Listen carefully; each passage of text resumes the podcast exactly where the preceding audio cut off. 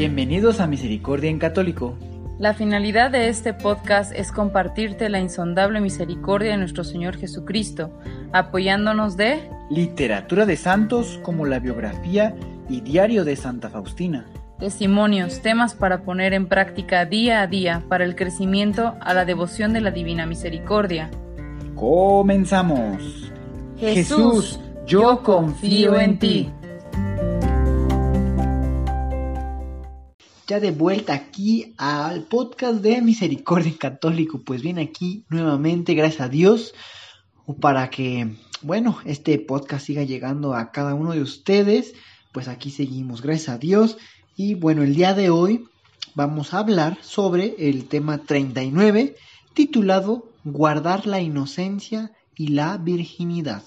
Pues bien, antes de entrar a este tema, me gustaría que dentro de ti puedas ir eh, checando qué tal te fue la semana pasada con, eh, digamos, el tema, en relación al tema anterior, que fue el tema 38, titulado Los más secretos rincones del corazón.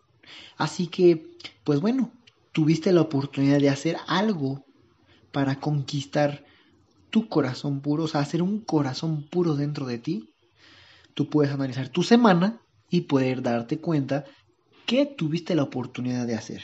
Pues bien, también no sé si tú pudiste estar atento en lo que surge en tu corazón y si hiciste una selección para convertir tu corazón en un santuario. Recordemos que Dios distingue al corazón puro y se goza en él. Pues bien, queridos hermanos, ya vamos a entrar de lleno y eh, espero que les sea de mucho interés este próximo tema. Es probable también, que los hermanos, que nos consideren eh, anticuados e inapropiados si hablamos sobre guardar la inocencia y la virginidad ante un grupo de, pues, compañeros de trabajo o de amigos, por ejemplo. Sin embargo, queridos hermanos, esta es una llamada para todo cristiano.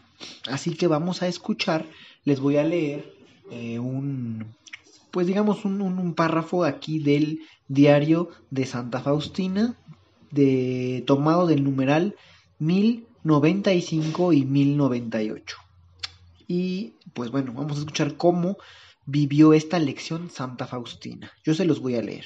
Dice así, cuando un día Dios me hizo saber interiormente que no había perdido nunca la inocencia y que a pesar de distintos peligros en los cuales me había encontrado, él mismo me protegía para que quedara intacta la virginidad de mi alma y de mi corazón. Ese día lo pasé en un ferviente agradecimiento interior. Pues bien, queridos hermanos, eh, en esta pequeña frase podemos encontrar algunas lecciones que te puedan servir. Puedes ir seleccionando algunas y también si tú estás dispuesto a trabajar por recuperar esa inocencia de tu corazón y de tu alma.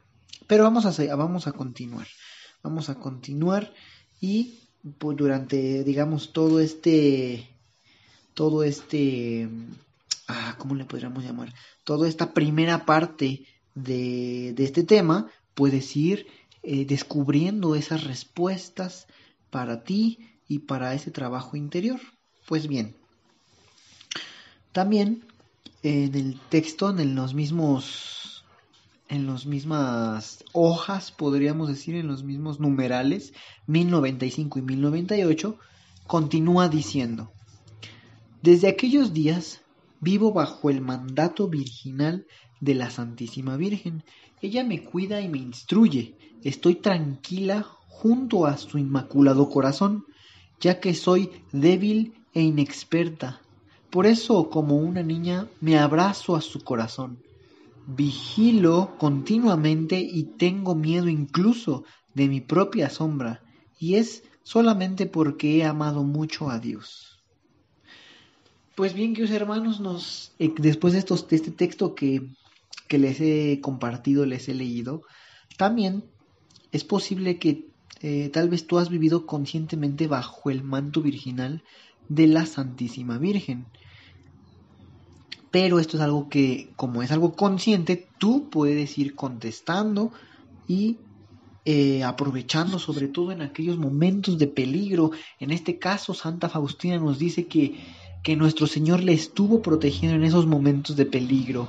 Y qué buena oportunidad eh, puedes tú tener si das un tiempo a la reflexión y le echas una miradita para atrás a todo lo que, a tu historia, a tu vida, desde que tienes uso de razón, en esos momentos en donde hubo peligro, pero saliste, eh, vamos a decir que triunfante, triunfante por, por el hecho de, de que nuestro Señor te acompañó, estuvo contigo, y la Virgen Santísima también. Así como Santa Faustina nos narra, es muy posible que tú puedas encontrar esos momentos en tu vida en los cuales saliste pues triunfante de esos peligros, ¿verdad?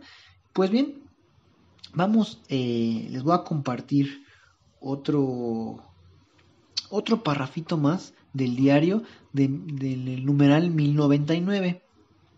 Este, este podcast, bueno, este audio del día de, que estás escuchando ahorita puede estar muy similar a, a, otros episodios que, que se han hecho aquí con respecto al diario de Santa Faustina, que es diferente que la biografía. No diferente en el hecho de que digan cosas diferentes, aunque sí, sin embargo, es diferente porque son dos libros diferentes. Una es la biografía y otro es el diario. Pero el día de hoy, a pesar de que estamos leyendo algunos párrafos del diario, seguimos, seguimos en los temas de crecimiento de la Divina Misericordia, pero estamos, eh, digamos que es muy eh, enriquecedor apoyarse de estos textos, sobre todo en estos títulos, ¿verdad? Que nos dan unos ejemplos muy, muy claros y muy cercanos, ¿verdad? Pues bien, este, este párrafo dice así, esta gracia divina me ha sido dada solamente por ser yo la más débil entre todos los seres humanos. Por eso el Todopoderoso me ha rodeado de su particular misericordia.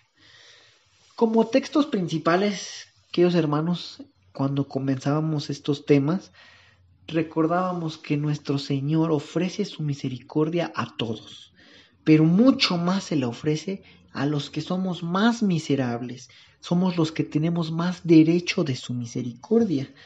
Entre más la necesites, más derecho tienes. Entonces, eh, yo creo que por eso concluye así Santa Faustina. Ella reconoce eso, pues su debilidad y todo, y por eso es que nuestro Señor le dota de tanta misericordia. Así que es importante que siempre estemos atentos a descubrir esa miseria que tenemos, miseria en, pues digamos, en el pecado, en donde caemos, a todo eso, para eh, no creernos buenos, porque yo eh, de lo que he escuchado, de lo que he vivido, esta es una situación en la cual, pues el mal luego nos puede molestar o engañar es decir, haciéndonos creer los buenos, decir, no, pues yo ya fui a misa, ya hice mi, mi oracioncitas y ya soy bueno.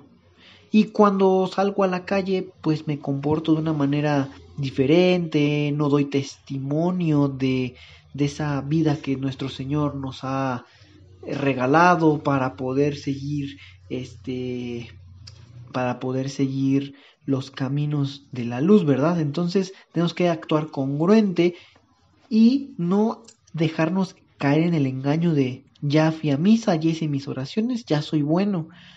Y todo lo demás que pueda yo estar haciendo, pues como que no lo veo, como que ando con los ojos cerrados. Y así, pues estamos mucho más tiempo en el error. Siempre tenemos que tener los ojos abiertos, inclusive nuestro Señor nos puede hablar a través de nuestros hermanos. Porque a lo mejor uno que otro hermano por ahí, cuando lo vemos o convivimos con él, nos hace sentir algún cierto desagrado. Pero hay que prestar atención por qué nos desagrada bien, por decirlo de alguna manera. A lo mejor nos desagrada porque eh, está, podríamos decir, pues estoy poniendo algunos, o estoy nombrando algunas cosas, a ver si puede ser claro, más claro para, pues, para ti escuchar estos ejemplos, ¿verdad? Entonces, este hermano que nos desagrada, si nos ponemos a ver por qué y encontramos que es a lo mejor porque siempre está escuchando todo lo que todo mundo dice, hay en ese momento hay que hacer una reflexión, es decir, una, un mirar para adentro y ver si nosotros mismos no hacemos eso mismo, de estar escuchando lo de todos, porque muchas veces nos puede desagradar lo mismo que hacemos nosotros. Y entonces es un momento en donde dices, ay, me desagrada eso, ¿por qué? Y tú te pones a ver tu vida, tu conducta y dices, oye, es que yo hago lo mismo. O, o, entonces es un momento para hacer un cambio de eso. Aprovechemos esas oportunidades que tenemos en el entorno con nuestros hermanos y, y hagamos este, esos cambios y reconozcamos las miserias y estaremos inundados de la misericordia de nuestro Señor. Pues bien, para terminar, yo te pregunto si te anima algo de todo esto eh, a pedir o a trabajar por esta gracia, reconociendo tu miseria y debilidad ante la divina misericordia. Entonces, tanto lo que te platiqué, tanto lo que estuve leyéndoles, si te anima a pedir y a trabajar por esa gracia. Pues bien, entonces hasta aquí la primera parte y mm, la siguiente el audio que yo realice, esperemos que ya sea la segunda parte para terminar este tema y vamos después a entrar al tema 40 titulado No tienen tiempo para venir a tomar mi misericordia. Veamos qué es lo que nuestro Señor nos dice en esos en ese próximo tema.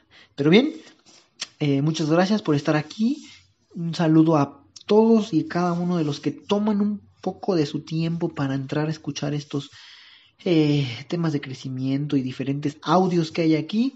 Y yo espero que eh, también agradezco a todos los que lo comparten, ¿verdad? Que están evangelizando a otros a través de estos audios para la gloria de Dios. Pues bien, muchas gracias queridos hermanos, cuídense mucho y que Dios los bendiga.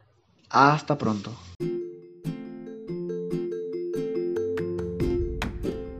Si es la primera vez que escuchas nuestro podcast, te invitamos a que escuches el numeral 0,1,1, que habla sobre las temáticas que se desarrollan en este podcast y el lenguaje que hemos propuesto para identificar cada una de ellas, y así sea más fácil para ti escuchar las que más te agraden.